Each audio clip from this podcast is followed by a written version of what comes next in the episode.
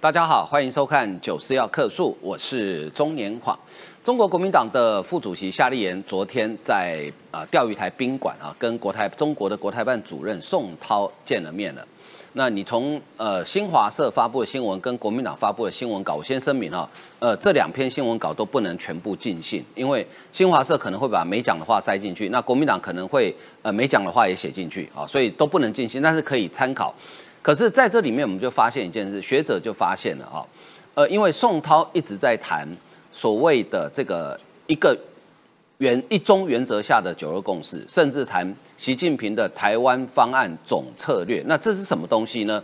啊，其实说白了就是统一台湾啊，所以学者就批评国民党说，你根本是摆明了跟共产党勾结，想要重新取得政权嘛，啊，那在一方面呢，中国跟国民党在谈，但是另外一方面，解放军在演习，而且呢，这个演习里面，他们有传统的所谓的红蓝军的对抗哦。那大家等一下注意看那个画面哦。呃，蓝军扮演蓝军，蓝军当然就假想敌嘛哦。蓝军的头盔上那个标志，是不是大家是不是觉得很面熟呢？哦，应该很面熟，特别是呃国民党朋友应该会觉得更面熟哦。好，那中国既然都把台湾。呃，当做假想敌，为什么国民党还去跟他谈呢？是不是为了遂行自己的政治目的？另外，我们再看的就是最近国际间一直在讨论的一颗间谍气球啊，现在让周边国家呢开始好像都醒过来，连北约都醒过来了，因为这个气球也会飘到欧洲上空，所以现在包含呃菲律宾、包含台湾、包含日本等等啊，都加强对中国的警觉性，特别是菲律宾很值得一提。因为我们都知道，菲律宾前任总统杜特地非常的轻松哦，积极参与“一带一路”，但是呢，现在换了新的总统小马可斯之后呢，他要去日本访问，而且双方可能会签订所谓的准入协定啊。这个准入协定其实在国际外交或军事合作上是有非常高的意义的。那为什么菲律宾会突然转向？是不是发现几年的轻中之后，发现菲律宾的？经济落后于邻近的国家，所以中国现在除了自己本身经济啊这个自身难保之外呢，连他过去吹嘘的一带一路都已经慢慢的被像在美国领空那颗气球一样被戳破了。哦，真的是被戳破了，好，好，所以对于对于中国呢，我们到底应该要采取什么样的态度？包含像美国、澳、澳洲、英国也即将要进行红旗演习，啊，那国民党呢，呃，总统初选呢，现在看起来越来越热闹喽。郭台铭回国之后呢，去悼唁这个星云法师的时候，突然突袭了朱立伦，说我等国民党一个办法。朱立伦被突袭了，侯友谊还在等，在等什么呢？哎，不过侯友谊有进有进步，我们还是要肯定他哈。就是“后后做歹机”变成十六个字了啊。不过那十六个字呢，呃，等一下我们要请现场学历最高的人帮我们解释一下。好，那十六字说实在，呃，我是不太想浪费时间去讨论它，但是毕竟是他讲的话嘛啊。呃，应该多数人也看不懂那十六个字到底什么意思啊。但是国民党的内战真的要开打了吗？因为郭台铭跟旺中集团的旧恨啊，呃，旺中集团呢用社论。痛批郭台铭，而且三版还写，而且还警告国民党说，不要相信民调，那民调都是绿营哦，去故意灌水给郭台铭的。如果再提名郭台铭，你们会很惨哦。所以国民党在总统却呃提名人这一战呢，可能会有非常精彩的内战哦。那最后我们来看，就说除了台北绕跑王之外呢，国民党现在好几位台北市议员都说，哎，我要选立委，我要选立委啊。那这个绕跑能不能得到选民的认同，还是国民党认为？台北市选民，反正你们就我国民党的肉票，我爱怎么爱怎么选就怎么选，反正你们最后都会含泪投票给我，是这样子吗？我们今天会有深入的讨论，来为您介绍来宾。啊，首先是台湾韬略策进协会副理事长张宇韶，方哥好，大家午安。啊，再来是时事评论员温朗东，方哥好，大家好。再来是台北市议员赵一翔，方哥好，大家好。你有没有要选立委？呃，暂时没有，没有 开玩笑，真的没有啦。因为我为什么说暂时没有？因为就是在我的选区大安文山区，现在每一位议员好像都你的选区超级热闹。再来是资深的媒体人林玉慧，黄哥好，大家好。好啊，我们我们先来我们先来看哈，就是夏立言昨天跟宋涛见面了哈。那依照呃这个表定没有的行程呢，他今天可能会见王王沪宁，对不对？好，好，宇超你怎么看？宋涛昨天讲话其实是有玄机，尤其我个人觉得这句话玄机很很重哦。贯彻呃深入贯彻中共二十大精神跟新时代党解决台湾问题的总体方略，听起来很拗口，对不对？哦，等一下你可以帮我们解释，到你怎么看这一次的会面？那你觉得学者对于呃国民党这一次的批评讲的有没有道理？当然有道理啊。这个会面呢，是国民党呢拿来宣传表定呢，基本上批评民进党的，什么意思呢？民进党做不到的，我们做到了。开玩笑，你是在野党嘛？民进党有自己跟对岸交流的窗口、节奏、办法跟内容。老共故意放水，有这样的内，有这样的会面，难道这几天啊？国民党朋友跟我们讲说，你看。民进党就是没办法跟人家交流对话，这回着顾啊，因为呢交流对话是民进党的主张，但是呢，民进党基本上就是去年说四个坚持嘛，有那个四个坚持我才跟你对话嘛，更不要说老公对我们不友善，这第一个，第二个是什么？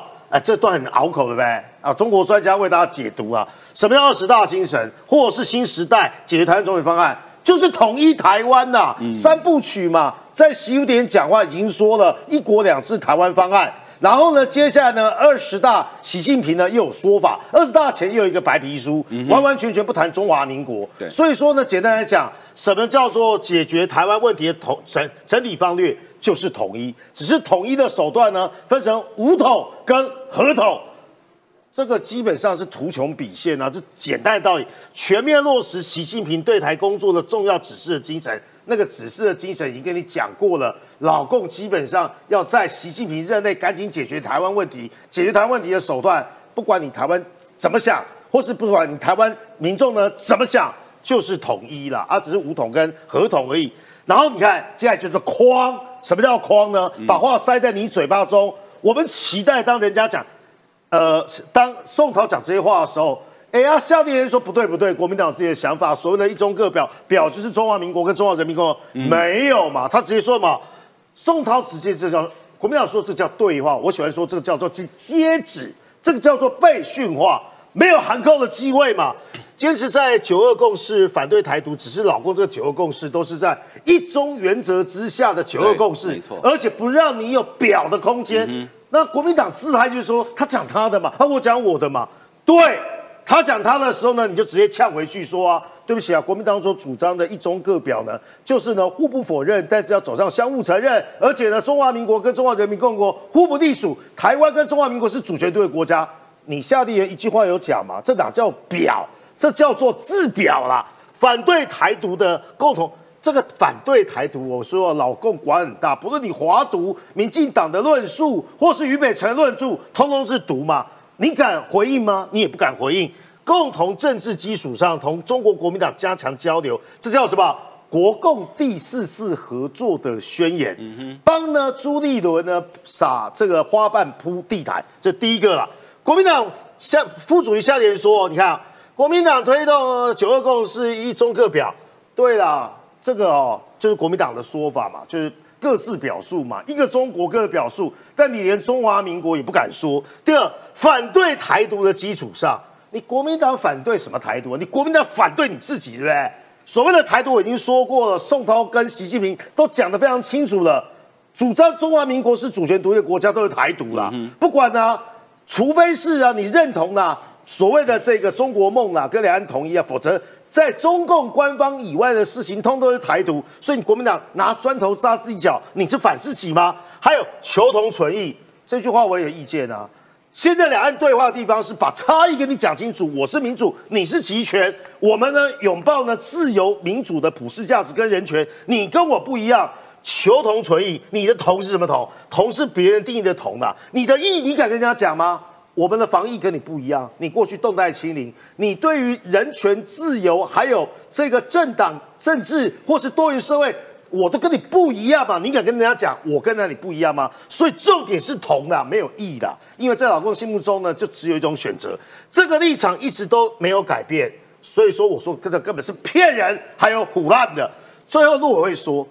老共已经定义说，一中原则谋求统一，接受一国两制的九二共识。九二共识被绑定了这么多的前提，就国民党自己自裁。九二共识就是我自己说的，你只敢在台湾内部跟民众这样讲，真的有机会去那边？你敢这么说吗？你不敢。然后呢？为什么是损害中华民国主权、矮化台湾啊？国共在九二共，各位知道，国际关系已经发生很大变化。很多世界民主国家之所以愿意声援台湾，就是因为台湾不会是乌克兰，自己的国家自己救。结果呢，敌对势力，但我们讲的那个钢盔上面呢，你就知道，先埋下梗，国民党自己跑去跟敌人说，我们不是不一样，我们长得好像，我们有共同的中国梦，我们有共同的中国心。请问呢，是不是误导国际社会？国际社会想说啊，你打完是要 game 啊，人家打你，我们帮你；人家呢欺负你，我们声援你。为什么有部分的台湾人基本上？愿意呢去投降，愿意去下跪，这第一个。第二是呢，也误导中国民众。没有啊，台湾呢，多数啊都像像就像啊夏立言这样的人啊。国民党来了，基本上代表台湾人的想法。国民党，你是啊，最少要跟老共讲清楚，或者是你的你的关系要讲清楚，你只代表中国国民党啊。中国国民党的夏立言只能代表某些人的想法，不是两千三百万人的想法。所以陈世明就会说嘛，一中原则的九二共识，关键是台湾是中国的一部分。哎啊，我们讲了半天，台湾不是中国的一部分，搞了半天呢，夏立言就是呢，基本上承接中国统战的想法，这对台湾、对世界支持台湾的友人来讲，是不是一种误导？是不是一种大内宣呢？好，中国一方面呢，跟中国国民党在谈哦，另外一方面呢，其实呢，它就一样是两手策略嘛，对不对？一样在军演，而且是哎，这个蓝红对抗其实是是针对性很强的哦。朱日和的那个演习啊，盖了一个总统府，对哦，大家应该知道嘛。没事，有一个国家，全世界哪个国家在做军演的时候模拟台湾的总统府，就只有中国嘛。前天呢，我跟蓝营的一个呢市议员呢，桃园的一个议员呢，主持人不断问他说，台湾最大的威胁来源是哪里？他就是不讲中国啦。那一场啊，赵玉祥也在。好，你不讲是不是？请问呢，谁？觊觎台湾的主权，谁在演习的时候会有朱日和那个总统府？还有呢，在蓝呃蓝红对抗的时候，他当然是红军嘛。啊，蓝军呢，基本上这个帽徽上面如果放大一点，这个人当过兵的，有没有觉得很面熟？这最讽刺的地方是啊，这就是啊，我我主张的，一定要把国旗给改掉了，国徽了啊国。国徽跟党徽一模一样啊！国民党那时候啊，夏立言呢，应该直接看到这个讯息啊。请问这什么意思？这是针对你中国国民党，还是中针对中华民国？哪个国家有这样的人？当人家在做军事演习啊，然后呢，讲敌消灭对象啊，是国军的时候，你跑去跟人家讲说，没有，我们一起反对台独。你这会不会让国军的弟兄们觉得是为谁而战？为何而战？所以这个再简单也不过。那国民党，我就问你最简单问题：谁是台湾唯一的威胁来源，或是主要威胁来源？不就是解放军吗？解放军就是中共的党军嘛。这第一个。第二，我们看习近平讲什么？习近平讲非常有趣啊，主观意识跟客观情势是有落差的。所以，我们从习近平的讲话呢来分析习近平的心态是最有道理的。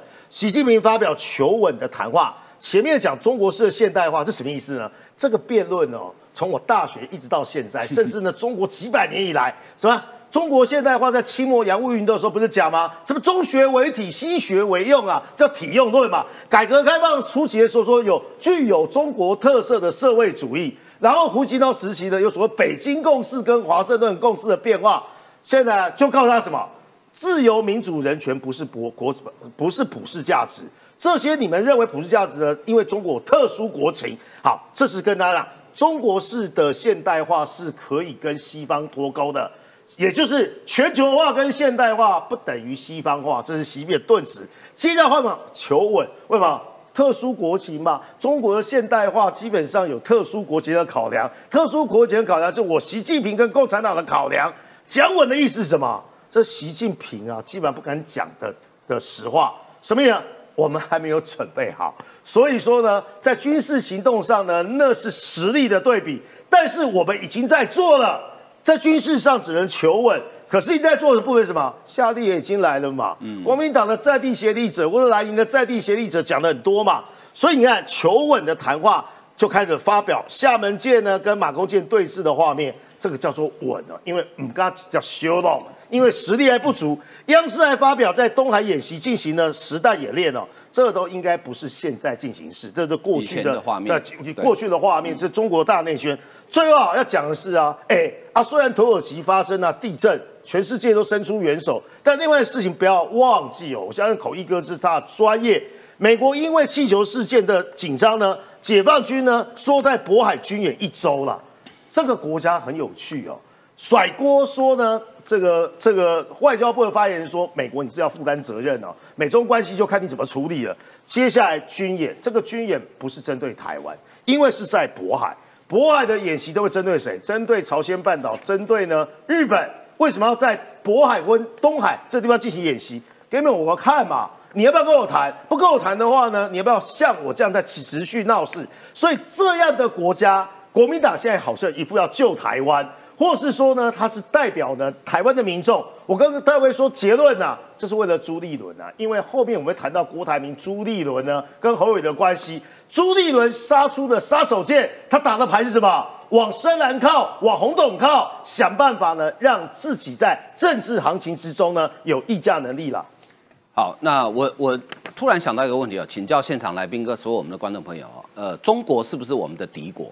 对对啊，是嘛？这很肯定嘛，对不对？百分之百嘛，哈。不然还是不然还是游乐园吗？对，好，好。那既然中国是我们敌国，那我再请问大家哈，以前在美苏冷战的时候，或是说东西德在对立的时候，有没有美国或是西德的在野党三不五时组团到苏联或东德去访问？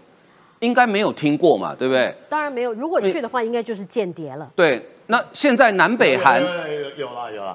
呃，华哥补充一下，在民主呃欧洲民主国家有共产党，有德共啊，哦，也有法共啊，大概就那些国家的共产党哦，想要跟呢，因为苏联母国对话，他们的共产党大概都是小党嘛，没错没错，不会是小不会是大。日本也有共产党，对，没有，但是差别的地方是，他敢差迪亚说我是共产党哦，共产党跟共产党对话很合理吧？就共产党，国民党是共产党吗？他们过去不是有血海深仇吗？除非国民党承认哦，你自己的角色定位就是意大利共产党、德国共产党、法国共产党跟日本共产党，否则怎么会在威胁的时候呢跑去跟敌人对话呢？那你说现在南北韩也处于分裂嘛？哈，南韩的在野党会不会三不五时没事组团到北韩去访问，然后说我们反对韩独？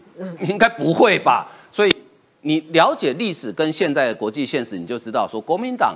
没事组团到中国，到我们的敌对国家去访问，绝对不正常，绝对不是正常的。不要被国民党的话术给骗了。好，我们接下来继续看哈。呃，最近呢，因为这个中国的挑战，特别那一颗气球哦，让全世界好像都醒了。因为我看到，呃，北约的秘书长斯托滕伯格正好现在到美国访问，他呃，斯托滕伯格也讲，他说，哎，中国的气球搞不好也可能会飘到我们欧洲上空去哈。所以，呃，美英澳举行红旗军演了，这三个国家。呃，这是应该是美国时间二月八号在内华达州等地举行，代号叫红旗的空中联合军演。因为红旗军演不一样，它是属于高阶的空军的演习哦。呃，路透社的记者呢就跟英国的军方登上 KC Two 加油机跟拍演习过程长达数小时哈。我觉得这个也是美国军方同意他拍摄的啦。好，然后演习目的在于改善三国空军在横跨太平洋的行动中相互协调性，这句话很重要。哪一个可能的敌人要让他们横跨太平洋？因为战场一定不在欧洲，因为欧洲是横跨大西洋。哪一个敌人？这个地球上目前有哪一个敌人是会让这三个国家横跨太平洋？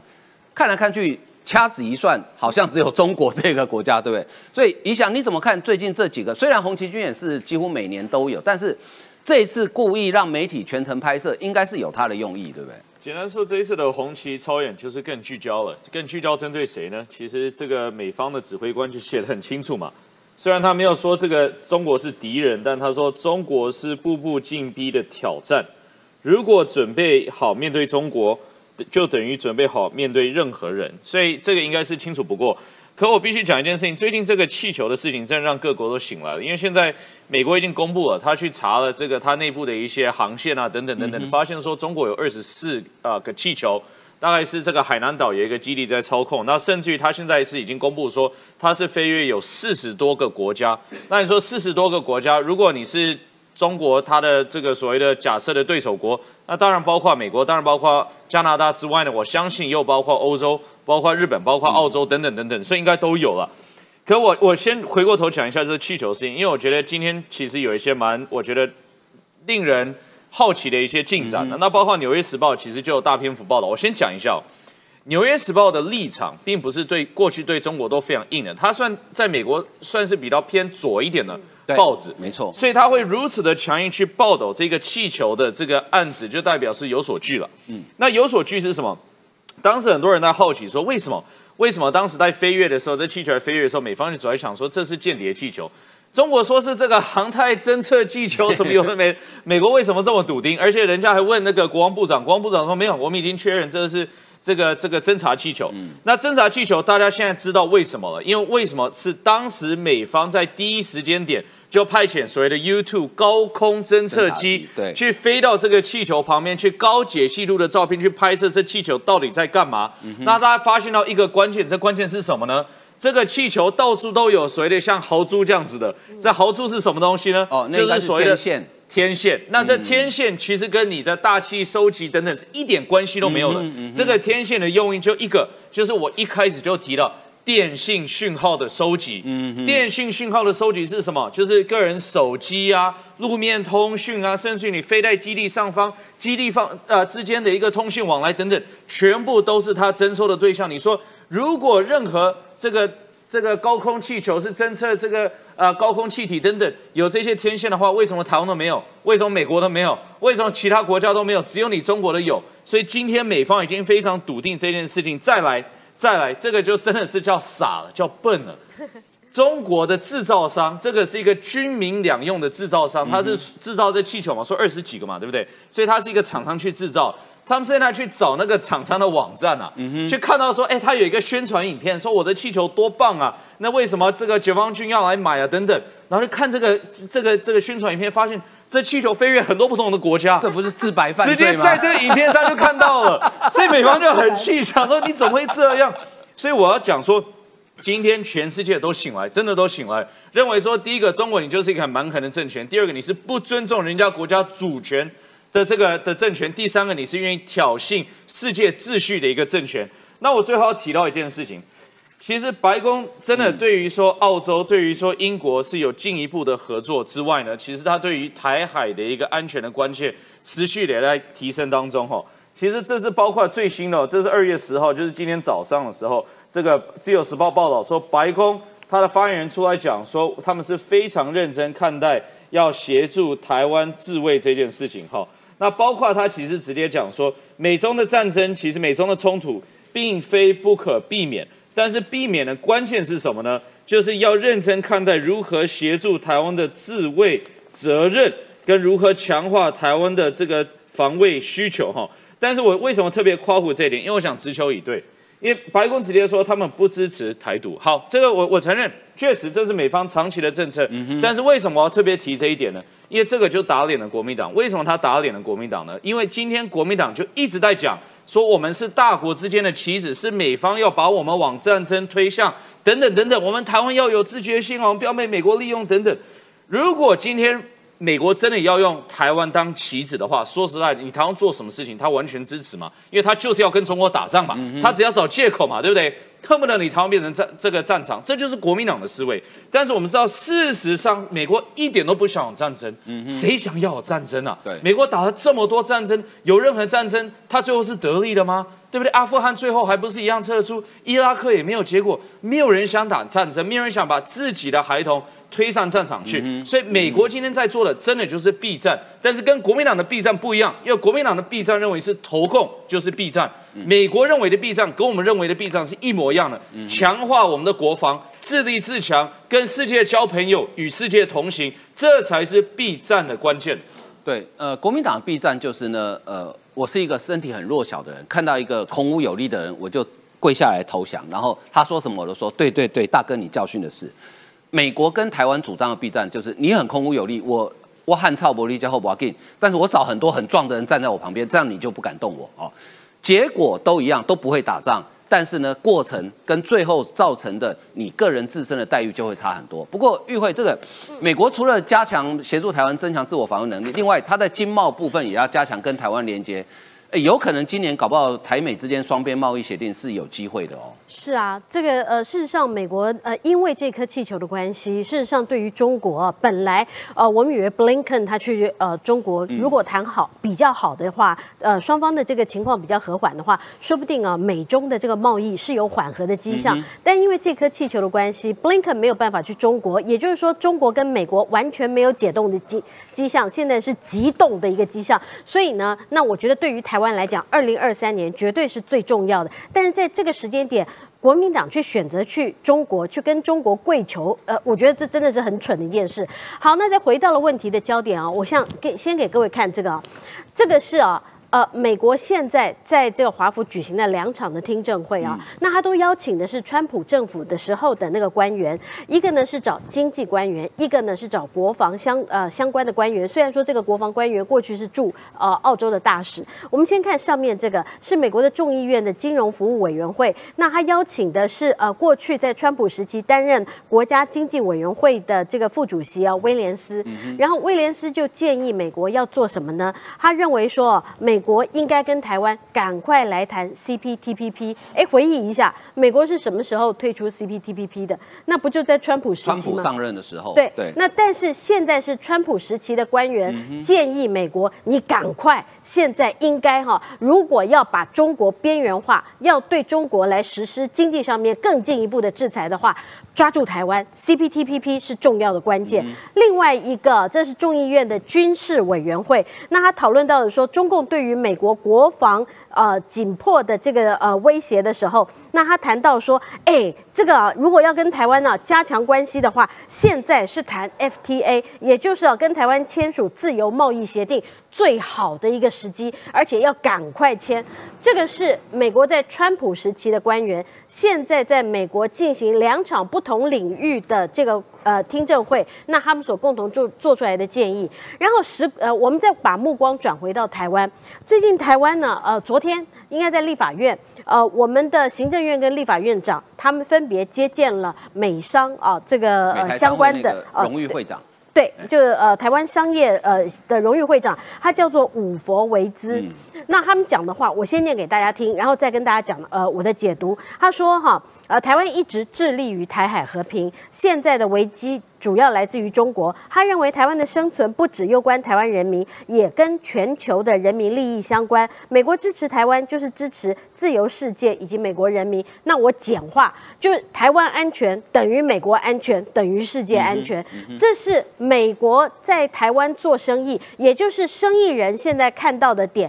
台湾要安全，美国才会安全，世界才会安全。所以他们来告诉我们的行政院长，来告诉我们的立法院长。台湾人民，你们要振作啊！然后他提出来的是，你们赶快。赶快，我们美国哈，还有你们台湾也要振作一点，赶快跟我们美国签 BTA。所以 BTA 有了，FTA 有了，还有 CPTPP，这些都是现在一些国外的朋友，那他们要来台湾，要呼吁台湾来赶快啊，要跟国外来签的。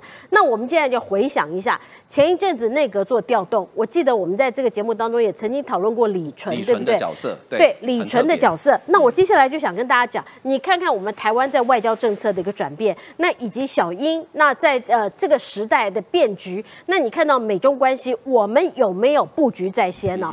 你看到李纯上台了以后，我是不是在这个节目当中就告诉大家，我们要跟全世界，我们包括 CPTPP，包括 BTA，包括 FTA，甚至于跟英国，那呃我们有很多的经贸的议题，然后跟美国的更紧密的这个呃经贸的伙伴关系，还有二十一世纪的经贸伙伴关系，然后跟加拿大的这个有关于呃一些的保险投保的一个协定，这些都要赶快签，这是李纯去接这个位置最重要的一个关键。好，是不是小英在这些人来到台湾之前？前，在这些人发表对于台湾的这些媒体的谈话之前，我们是不是都看到了？嗯，这是非常重要。我们的外交政策，你看已经有很大的改变。第二点，那他们为什么会对于台湾呢经贸关系会产生这么重大的一个变化？最主要就是高科技嘛，就是为了半导体嘛，哈，就是为了台积电。我们上次也讲过，现在全世界哈，你看到这个台积电是四处抢地啊，然后到处抢钱呐，还逼人家这个自费。武功啊！现在真的是是这样的情形。那为什么高科技现在对于台湾，还有台湾对于全世界的重要性？这是为什么这些台商才会哦，在这个跟行政院长、跟立法院长讲，台湾安全等于美国安全等于世界安全的最重要的立论基础。台湾人，我们听懂了，为什么国民党你听不懂？然后最后我想讲的一点呢，是台湾现在外交政策的改变，这也跟这几天呢，我相信很多的朋友跟我一样，我们大家看到土耳其跟叙利亚这地震，我们一定觉得非常非常的难过。但是你有没有看到我们的救难队现在不止在 BBC 上，在 CNN 上有了很大的报道，甚至于在土耳其的这个大报纸上，他写的全部第一个开头，呃，我等一下找一下这个这个呃照片给各位看，全部都是台湾，我绿框框圈起来的地方，全部都是台湾，用台湾来称呼我们这个国家，这是台湾，呃，这个也是台湾。全部都用台湾来称呼我们这个国家。我们的外交官现在积极的接受这个各地啊这个媒体的一个访问，这是台湾提高我们的国际能见度。所以在这个时间点，你觉得国民党现在跑去中国，我们有呃这个所有的，我们不应该把啊鸡蛋放在同一个篮子里。我不懂国民党这群蠢蛋。当台湾要迈向全世界，有这么多的国家展开双臂要来欢迎台湾，认为台湾是一个值得敬重的朋友，值得交的朋友，是一个让全世界都必须要保护的地方。我们台湾也可以提供帮忙的地方。为什么国民党跟蛆一样，只会钻那块死肉，让人家看不懂？对，国民党如果非要出国不可的话，其实他们应该去土耳其才对。这个时候不应该去中国，应该去土耳其哈。因为那个网络上有讲啊，哎，其实哦，我这样会不会侮辱了狗狗？而且看到有的狗狗很棒啊，那它可以救人。对那为什么有的有的这个怪怪的东西跑到中国去？他们去救共产党哈。好，接下来我们来看这个国家非常特别啊，因为它最近的整个外交政策转变可以说一百八十度啊。请教朗东啊，菲律宾这个国家很特别，我们知道前总统杜特地非常亲中，对不对？呃，可是他们新的总统小马可是好像哎，那个整个外交政策是一百八十度大转变。前一阵子多借了四个基地给美军使用，现在要去日本，双方还要再签呃准入协定了。哦，对啊，先讲一下军事方面的合作。现在菲律宾是跟日本、跟美国跟强化了军事上面的合作。那马可小马可斯呢，他在前几天就是前后前天呢八号的时候到了日本，预计会待了这个十二天呢，然后也跟了这个岸田文雄呢有一番这个会面。其实从二零一七年这个时候的话，日本跟菲律宾呢已经有防御呢相关的一些演习哦，只是呢他们的一个做法是每年呢对呢要进驻的一些军队啊或演习的内容要重新讨论一次。那这一次呢要先签的一个协定，就是说呢把它变成是一个常态性的，就不需要每年针对细节呢、这样子做讨论呢。与此同时的话呢，这岸田文雄呢也承诺说呢要拨给马可斯在台币八百六十一亿。左右的经费呢，给菲律宾去盖铁路贷款啊。贷款为什么有这个贷款呢？因为去年七月的时候呢，中国那个“一带一路”铁路跳票，然后菲律宾已读不回，所以说菲律宾就没有办法。而且马可斯是在六月三十号，去年他们总统选完六月三十号就任的嘛，等于刚就任就直接给你跳票。其实小马可是哦，在一开始去年初的时候刚选的时候，他也是比较轻松的对一个候选人呢。他甚至还说啊，要去跟中国协商啦，跟中国要恢复一下友好的一个关系啊。可是选到去年二月多的时候，在做他们的总统辩论之前，完全就大转弯。为什么？因为整个菲律宾的民众呢，其实是非常反对中国被中国得罪人。等一下我会讲到更多的这个细节。那包括说呢，现在在演习的这个部分的话，美日的这个舰艇也在菲律宾的外海有联合这个演训哦，出动了这个几个巡洋舰啊，还有伯克级的这个神盾局驱逐舰进行了一些呢这些舰炮呢以及反潜鱼雷这个发射。这个是日本的这个部分。那美国的这个部分的话呢，其实就更有意思了。那过去呢，在一九八零年的时候，美方曾经有一万五千名的军队呢是住在菲律宾的对。可是呢，到一九九一年九月的时候，菲律宾的国会的话呢，就停止了美方军方的一个租约啊。然后呢，就这个时候呢，就等于是美方跟这个菲律宾的这样的一个军事合作暂时就断了。可是二零一四年的时候的话，美方重新呢跟菲律宾有五个军事基地，这一次再新增四个，而且位置呢距离呢这整个哦台湾呢是更为接近的。最北端的吕宋岛对，不然北宋岛我们上个礼拜也有提过，要这所以说现在有总共九个对军事基地。那过去刚刚这这这晃哥也提到说，杜特地是一度是非常是轻松的嘛。那为什么现在会亲援美呢？其实主要原因是杜特地原本刚上任之前啊，整个政策是希望跟中国保持友好的一个关系啦。可他六月三也是二零一六年六月三十号上任，二零一六年七月中呢，这时候发生一件事情，就南海仲裁案结果出来了。哦，啊，那另外呢，他们在黄叶岛的地方最主还有很多的一些无人的这个岛屿，有一些这个七段呃九段线的一个争议嘛，呃，有海权上面呢跟一些岛屿上面的争议。然后呢，原本呢在呢这个国际法庭上面，菲律宾赢了，对。结果中国完全不承认你，而且在呢这个仲裁的前后还发射飞弹，然后而且仲裁结束之后，有点菲律宾的喜滋滋的几个渔船要跑去呢黄叶岛附近，然后准备要去捕鱼了，被中国的武警直接驱逐哦，啊是非常的这个丢脸，那全菲律宾的民众。都看在眼里了，包括在二零一九年的时候，也有菲律宾的渔船被中国的这些渔船直接撞毁，那背后应该就是有解放军跟他们的海警在那边撑腰。所以说呢，在军事上面，二零一八年的时候有个民调，有百分之八十七趴的菲律宾民众呢是支持呢，应该要把这个岛给夺回来啊。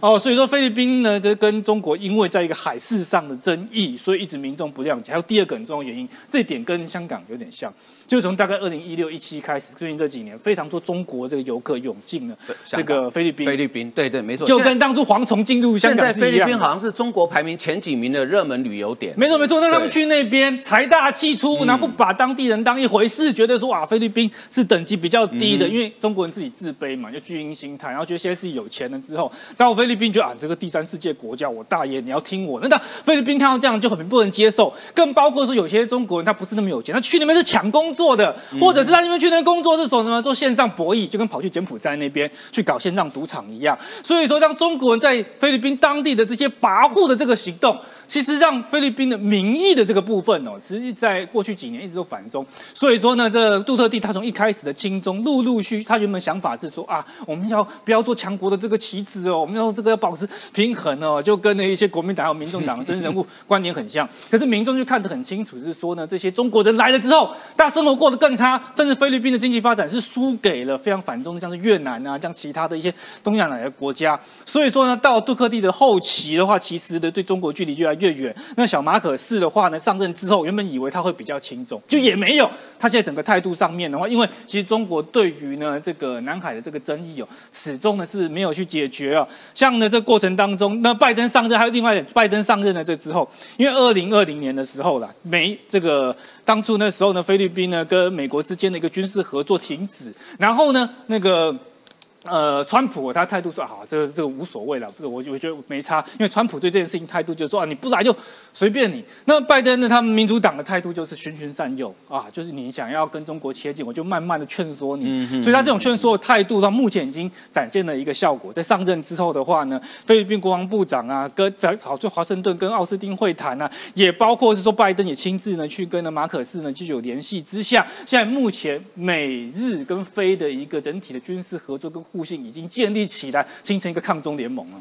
对，的确哈，抗中联盟形成了。其实哈，我觉得呃，中国人也不要看不起菲律宾了。你去读一下二战之后的亚洲的经济发展哦，菲律宾曾经是亚洲的经济大国，哎，当时在亚洲大概只仅次于日本而已哦。所以不要小看菲律宾哦，因为那个呃，我很尊敬的黄玉水老师，他曾经在菲律宾住过很长的一段时间，所以他其实对早期大概呃一九七八零年代菲律宾是非常了解。那时候菲律宾有钱人有钱的程度哦。跟现在台湾比起来，真的是不遑多让哦。他们那种过着贵族般的生活，哎，你可以想象，一个平民百姓不是什么大官皇族哦，家里可以随便请这个一二十个佣人的哦。那台湾现在你说，哎，郭台铭家再有钱，他家里有请一二十个佣人吗？应该也没有吧。哦，所以不要小看菲律宾哦。那菲律宾后来是因为它的整个呃。第一个内政不稳定，再加上这个经济政策方向不一样，所以造成那个有一段很长一段时间经济并不是很好。但这几年其实他们也越来越好了。哈，好，接下来我们来关心的是国民党的内战啊，就国民党呢，郭台铭突然出招，我在等国民党一个办法。哇，这个直球对决哦，朱立伦还在打击区外热身，就球已经投过来，哇，来不及挥棒。侯友谊呢，个单机的呢，个单机的呢，给小蛋。好，我们来看一下。最近传出一个谣言，就是说是不是郭朱联手要打压侯友谊呢？我们来看一下新闻。党主席朱立伦这一站来到新北市党部拜年，但放眼望去，新北市大家长侯友谊和曾表态挺侯选总统的新北议长蒋根煌都缺席了。虽然人没到，但侯友谊还是准备了元宵提灯和红包。只不过也有人现场不尬。新北市议员林金杰手上拿的正是来自红海创办人郭台铭的红包，似乎是在替二零二四提前暖身。这些最优秀的候选人，我们的侯市长是典型的代表。未来。我们更是要秉持这样的原则，走对的路，提对的人。就像在跟侯友谊喊话，继续守住新北市。而在郭台铭松口表态，正在等国民党的提名办法后，朱立伦隔一天也立刻有动作。九号上午到新竹市党部团拜，朱立伦也跟郭台铭爱将高虹安坐在一起，有说有笑。不止令外界联想难不成是郭朱配有谱了，更被解读郭朱联手压制侯。啊，不管原来是我们蓝色的。或白色的，或其他颜色的，只要是菲律的朋友，我们都会团结在一起。不忘初心，不请之友，不念旧恶，不变纯言。但郭台铭要选也有难关得克服，因为郭台铭二零一九年九月宣布退出国民党，按照国民党规定，退党满四年后才能再申请入党。但时程推算下来，肯定赶不上国民党内总统初选。再开另外一个哦二点零的一个同舟计划，让他可以回来。国民党二零二四究竟要派谁出马选总统？尽管提名办法八字没一撇，但挺侯挺郭两派人马互相较劲，台面下已经暗潮汹涌。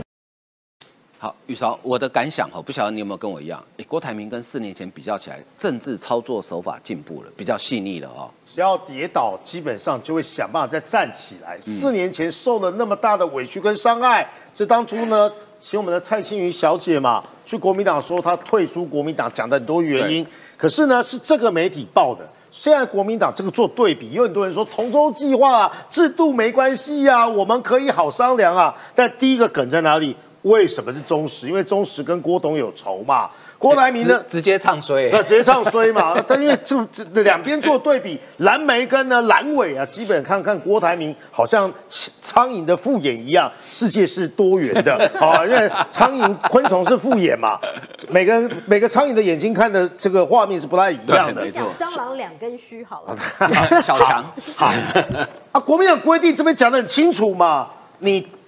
提名办法，退党党员要回要注销党籍日期，四年后才能申请回党嘛？不到四年哦。对对，那个时候是初选结束之后。我拍掉。他是，我记得他是二零一九年的九月，所以他到今年九月才满。对对对对，所以这是第一个门槛。第二门槛是什么？你要回来之后呢，四个月呢才能出任党公职的，其实而且是总统大选是这么重要，所以中时报道就拿这个两个坎说啊，郭台铭要回来门都没有，国民党呢是呢大宅门有制度的唱衰啦。所以说你看这边说到九月份才有资格回党嘛，刚才晃哥呢头脑这个记性真的是金头脑，挺大家。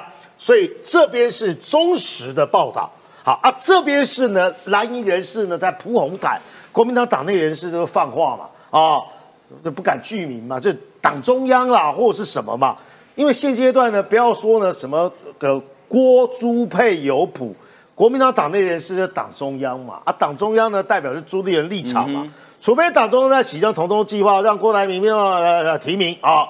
然后呢，李桂敏啊、曾明忠啊，基本上就在帮这个制度缓夹。不会的，同舟第计划呢，基本上有人不在此线呐。哦，同舟计划现在是二点零呐，中小平那时候可以回来哦，很多人都可以回来。现阶段呢，我们欢迎呢郭台铭回来。重点在哪里？刚才有人说学历最高，不是学历最高，我对佛法参透不够。但是呢，我大概对侯友谊的心态非常了解。天下是现在是呢，国民党天下为侯。而且现在是个契机，什么契机呢？我们说呢，上人刚圆寂，所以呢，凡事要讲残机嘛。但是我先说这个策略是错误的，你越这样子哦，让人家各自解读，人家会猜不透侯友谊到底是什么想法。周耀平昨天呢，在三立的节目也讲，侯友谊如果还有未来的话，我说是二零二四年，他要越快讲。结果呢，他逆势操作，为他解释不忘初心什么意思？呼呼做歹机，好。而不请之友是什么？哎，那个这佛法里面什么叫不请之友？平常呢，我西沙比喻啊，这不叫比喻啦。有难的时候呢，不请呢，自己来帮忙的，那才叫做真兄弟。不请自来不叫不速之客吗？不不，这是佛法的哦。这我有去查典故哦。好，不是一般人的理解。哦，果然。然后他在干嘛？什么？我就像是当年垓下之意的项羽啦。现在是四面楚歌啦，谁是敌谁是友？我侯友谊呢，看在心中。起码哦，林阿哥有难的啦。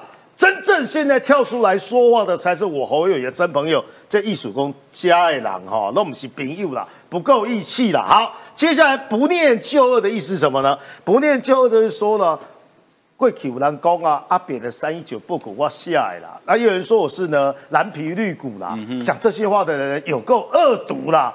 请各位啊，要看看我呢，侯友谊呢，现在呢对党一变忠诚。对不起啊，这宇潮老师的解释哦，不念旧恶。民进党跟我过去的譬如昨日死，今天的侯友谊呢是呢未来生，所以大家了解啊，不变不变随缘是什么？准那个做总结，不变在哪里？呵呵，做台积 啊，我这个不变随缘是什么意思呢？啊，现在情势都这个样子了哦，情势比人强啦哦，这个这个寒天饮冰水，点滴啊在心头啦哦，随缘意思是什么呢？真正随缘人不会讲随缘呐，随缘意思是啊，我阿美达行啊，我还是呢会奋力一战呐，我侯友谊呢在国民党这一局之中不会束手就擒啊。这就是要绵里藏针，但是班门弄斧拿佛法出来了。好，那刚刚这一开始这边就点到呃《中国时报》哈新闻透视，国民党如果再为郭开巧门，二零二四未战先败。哎，玉慧，嗯，《中国时报》跟郭台铭这个仇结深了哦，结深了。因为为什么会结这么深呢？因为郭台铭在上次选举的时候，他告了《中国时报》，他告《中国时报》，他认为《中国时报》呢，呃，这个是红媒。哦，那这个可以说是，呃，《中国时报》是红梅，我们大家哈，这个心里面有一把尺，各自有各自的认定。可是呢，当郭台铭讲出旺董是红梅的时候，旺董当然生气，他所以就去告了。所以两个梁子结得非常深呢。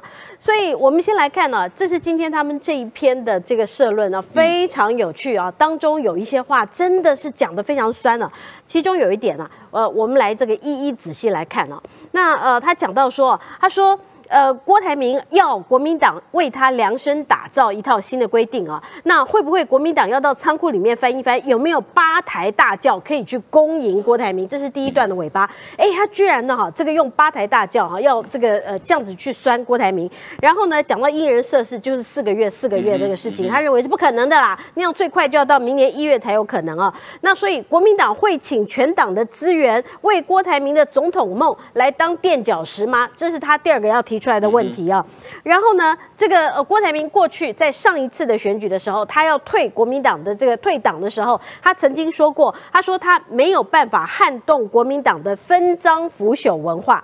那这是这个呃这篇社论当中提出来第三点，哎，郭台铭你要怎么去解决？你要怎么去解释你上次讲国民党的分赃腐朽文化？然后呢，这个呃他呃也另外讲了，他说现在的确有一些人因为啊这个郭台铭买 BNT 的事情，可这这个当中他讲了一个更好笑，买 BNT 那是红海买的耶，有你有问过红海的股东吗？这是真的哦，因为他不是拿自己的钱。是，然后他还特别点出，他说你如果要选总。统的话，经济上面，哎，你有问过中国吗？这个可以可以说是点了这个郭台铭的两项死穴。所以，那他到最后，我觉得更好玩的是，他说国民党你何必啊失了党魂跟格调，让人家入门再来糟蹋你自己一次？这是整篇当中我帮大家画出来的重点。所以，也就是说，国民党现在内部啊，郭台铭想不想选？那一天一去联休，我们什么时候见过人家去联休啊？穿的新擦擦，然后穿的那个像是要上舞台去唱歌一样，有没有？他那天穿的天蓝色，还打了个这个非常闪亮的一个领带，出来讲的是总统大选的议题。你知道他想选了。他现在最大的问题就是这篇的社论当中，他讲的还有国民党要朱立伦用八抬大轿来抬他，但国民党但朱立伦可能吗？好，现在第二个问题来了，朱立伦。朱立伦前几天干了什么事？还记得云林的议长吧？这云林的议长也很了不起，他讲了什么事？他讲说，这个云林的议长讲说，哎呀，侯友谊呀，这个南部人呢，大家不会支持他啊。这个云林的议长是谁？因为前一阵子有没有我们大家在讲排黑的时候，这个云林的议长就是黑。可是呢？问题是朱立伦还是提名他，所以他这是在投桃报李啊。那你现在为什么要投桃报李，要报朱立伦呢？要不是朱立伦起心动念也想选的话，你干嘛这个时候投到报里去踩这个侯友谊一脚呢？所以朱立伦想不想选？当然想选。昨天坐在他旁边的这个呃前天啦，坐在他旁边的高红安，高红安你记得他过去穿什么衣服？白色的衣服，他选举的时候紫色的衣服，或者是民众党的那个那个天蓝色的衣服。昨天他穿什么颜色衣服？他穿。国民党的那个深蓝色的衣服，所以他坐在这个朱立伦旁边，又找了一大堆国民党当时呃为了选举离开国民党的人，那还做主桌、哦。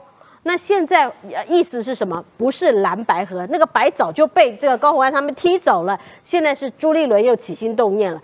那问题现在来了，最急的是谁？是侯友谊啊。可是侯友谊遇到什么问题？有没有这个遇到呵呵做歹机之下？你看到新北市破洞一大堆，恩恩爸爸这个昨天有出来，他讲了很多事情，他要的只不过是新北市的侯侯市长可以给他一个交代，但是这么久以来没有给他一个交代。然后新北市出了什么问题？你给人家断水断电，一对夫妻竟然在过年的时候不幸过世，有一家四口三个人成为干尸，然后那个那八十六岁的老人家竟然以为他们在睡觉。这个社会安全网，你自己是警察出身，到底出了什么事？这是你吼吼做歹计吗？还是吼吼做歹事呢？所以这个是现在国民党三颗带太阳已经把国民党烤到焦了。嗯，好，于嫂，那我们继续看哈，哎，这都是中中字头的媒体嘛哈，他们真的跟郭台铭真的是杠上了哦。有三大原因，很快做总结。第一个，美属于 N 国语的郭办那时候说蔡庆宇转述国郭台铭退出国民党的说法，为什么说美苏那英国语啊？为何你爱着巴拉？我跟你产无高，嘴嘴无老，我无要跟你哥哥敌了。四年前讲的是这样的话，不到四年了，因为到四年的话，那个条款基本上就不会变紧箍咒。原因一哦，郭台铭呢要回国民党，基本上要的是小芳刚才所说的，要八人大叫，要铺红毯，要给足我面子，因为当初呢是韩奋离开的，所以呢这个面子真的民主，我给你给基本上一定被偷到的 N 国语，所以说呢见缝插针。当然呢，第二件事情是什么？哇，这郭统认证啊，品质保证，什么意思呢？郭台铭二零一九批蔡衍明。是国台办的打手，当面呢怒呛中天记者，因为那时候中天挺韩国语嘛，所以说呢，新仇加旧恩的地方是啊，那时候呢，郭董认为韩国瑜之所以能够胜选，说韩本林剧烈讲特定媒体呢护驾有功。第二个啊，特定媒体护驾有功，当然会故意去堵麦嘛，问郭台铭狗戏啥问题，结果呢，郭台铭的俩公说什么？被国台办管制的媒体的没资格问我，所以郭董认证品质保证，什么意思呢？他直接说中字辈的就是国台办基本上的 say 喊的是管制的，这是原因二。原因三是什么？二零一七年红海竞标 Toshiba 失利嘛，哦啊，那时候呢，他也想入主呃这个东芝嘛对，所以说有所谓的这个东呃东芝跟郭台铭的一段情。郭台铭不满报道，把红海，因为人家报道说已经出局啊，当场把《工商时报》，《工商时报》当然也是中时系统的呃，尤其是财经版的，当场撕掉。所以看有政治恩怨，有财经恩怨，有两岸恩怨。所以说呢，中天呢刚好是什么？你要回来呗？那先问问我意见吧。你要不要？你要面子？难道我蔡衍明不要面子？所以呢，郭台铭回去的障碍不是说没有，虽然有人急着呢去帮他扛轿，朱立伦呢是民调太低，侯友谊呢是呢怨念太深，因为深蓝的人、红统的人，或是国民党外省挂的人，认为李登辉路线不能再来一次，还有呢，你跟我都若即若离，大家在算什么账啊？四个不同意的时候，你人在哪里？中二补选的时候，你侯友谊人在哪里？你的高声量就是跟国民党切割，你的高声量呢就是走自己的路。你不喜欢看低狼啊，所以呢，国民党这一出宫廷大剧没有符合，完全符合，不是没有符合，完全符合大家的预期啦。对，那朗东请教你哦，就是呃，看起来郭台铭回国民党困难重重啊。不过刚刚提到高鸿安那个镜头很有意思哈、哦，哎，感觉柯文哲现在是怎样？过河拆桥，他是那个已经高洪安过了河，所以他是那个被拆掉的桥了嘛？没错，因为柯文哲自己本身就是很喜欢过河拆桥，所以他就招募了一些跟他本性相这叫因果近的报应嘛 这就是一种报应啦。现在对于高洪安来讲的话，柯文哲是一点用都没有。当然台面上你不可能直接翻脸，因为柯本有重叠，但事实上的话呢，柯文哲已经对高洪安没有任何的实质影响力，甚包含说呢，这个有台要拍拍出这样的一个照片，高洪安直接靠到朱立伦旁边。然后呢来这边讲。悄悄话非常亲密的这个样子，大家有记得高文安写郭董的那本书嘛？啊，里面呢让郭董逗得郭董蹦蹦跳跳来找他，同样的招式就要用在朱立伦身上。所以朱立伦明天就蹦蹦跳跳。这个我还这边讲一个独家啦，就是说呢，因为李静景不是被国民党派去当新竹的这个市党委嘛？哎，这个独家就是说，其实那个时候记者私下去问，就发现说李静颖这个就是已经谈好了，高文安如果入狱的这时候，就让李静颖出来去补选。哎，可是很奇怪，朗东。李进颖是李家进的儿子，是是，当时他是代表民众党去参选，呃，应该是土土城那边的立委嘛。对啊，怎么现在跑到国民党当主委？然后后来他们现在又重，他现在又重回国民党了，又是同舟计划。对，也就是同舟计划，属于一个呃蓝白都可以去接受，应该说蓝锅都可以接受的这个人呐。那这个过程当中，所以他是高鸿安的备胎。对对对，就是高鸿安的替补。那如果那如果高鸿安他司法给他轻判一年多两年就出来了之后，他还是有机会在新竹有继续有政治能量。因为假设李静颖有机会选补选上，可以去接到新竹这个棒，反正他们的如意算盘是这样啦。可可是另外一个觉得好笑的事情是说，像郭台铭哦，现在讲出说等国民党的一个办法，这就像是说等朱立伦呢去跟他求婚一样。你想想，情侣搞成这个样子，就表示没有互信基础了。如果说呢，这个郭台铭跟朱立伦这是联盟的话，私下瞧一瞧。什么时候要用同舟计划就好，你不需要公开喊话，你不需要公开逼婚的小角度。这郭台铭有一点急了，为什么？因为郭台铭一开始的时候啊，在去年底、今年初的时候，原本他是想当侯友谊的金主啊、赞助者就好了啊，跟侯友谊谈合作。后来发现这侯友谊是一个草包，而且很多蓝营的人一直劝进他，劝劝之后的话，郭台铭的话就有点心痒痒的，然后觉得哎，好像要选也不错啊，反正他威斯康星州也没有去投资嘛，那总统要选不选也无所谓，胡乱一下也可以嘛。结果呢，这过程当中呢，慢慢自己想选的这个时候，他觉得哎，好像来个郭朱配，朱立伦好像也要可能当个副总统也不错。结果看着看着，演变到第三阶段呢，是变怎么样？朱立伦好像自己要选的，所以郭台铭就有点急啊，怎么变成我从金主到我出来跟我出来选，然后现在又变成是朱立伦自己要选，所以他现在丢出这个话哦，说呢要等国民党的办法，就是说朱立伦你到底是不是要郭朱配？还是说你自己本身朱立伦想选，你讲清楚。郭海明他背后的潜台词就是这样。啊，朱立伦现在打太极，说啊三月啊，等我们南投补选完之后再说，其实就是打枪口有疑啦。对不？打不打枪的那个郭台铭啊，那郭台铭呢？你如果要要选不选，都在操控在我这个这个手上。因此目前呢，情势诡谲多变，这样慢慢发现，哎，好像整个这个倾斜就往了这朱立伦那边倒。朱立伦从完全没有机会，到现在已经成为了郭侯朱三足鼎立的局势了。好，接下来我们来看，这国民党也是另外一个内战呢，这是宜祥的选区哈。小强啊，送我进立院。哈，与高金发挥加成战，他为什么要跟高金扯在一起？因为哦，因为他宣布参选大安区立委，邀请立委高金素梅担任荣誉主委。罗志祥说，过去四年在大安区服务没间断过，就算辞职的时候也还服务。哈，那钟佩君呢？他也要选大安区立委嘛？哈，呃，钟佩君，哈，他是说，如果罗志祥愿意出征艰困选区，自己会顾好大安区。好。承诺，如果罗志祥失利，自己必只当一届。二零二八年改去挑战罗的未尽之功。哎，这讲话很，这个厉害，很尬，很有 gas 哦，厉害哦。在这边轰，好说罗志祥是没根的扶贫，当自己是万用插头。罗志祥说感谢啦，前辈出于善意提醒。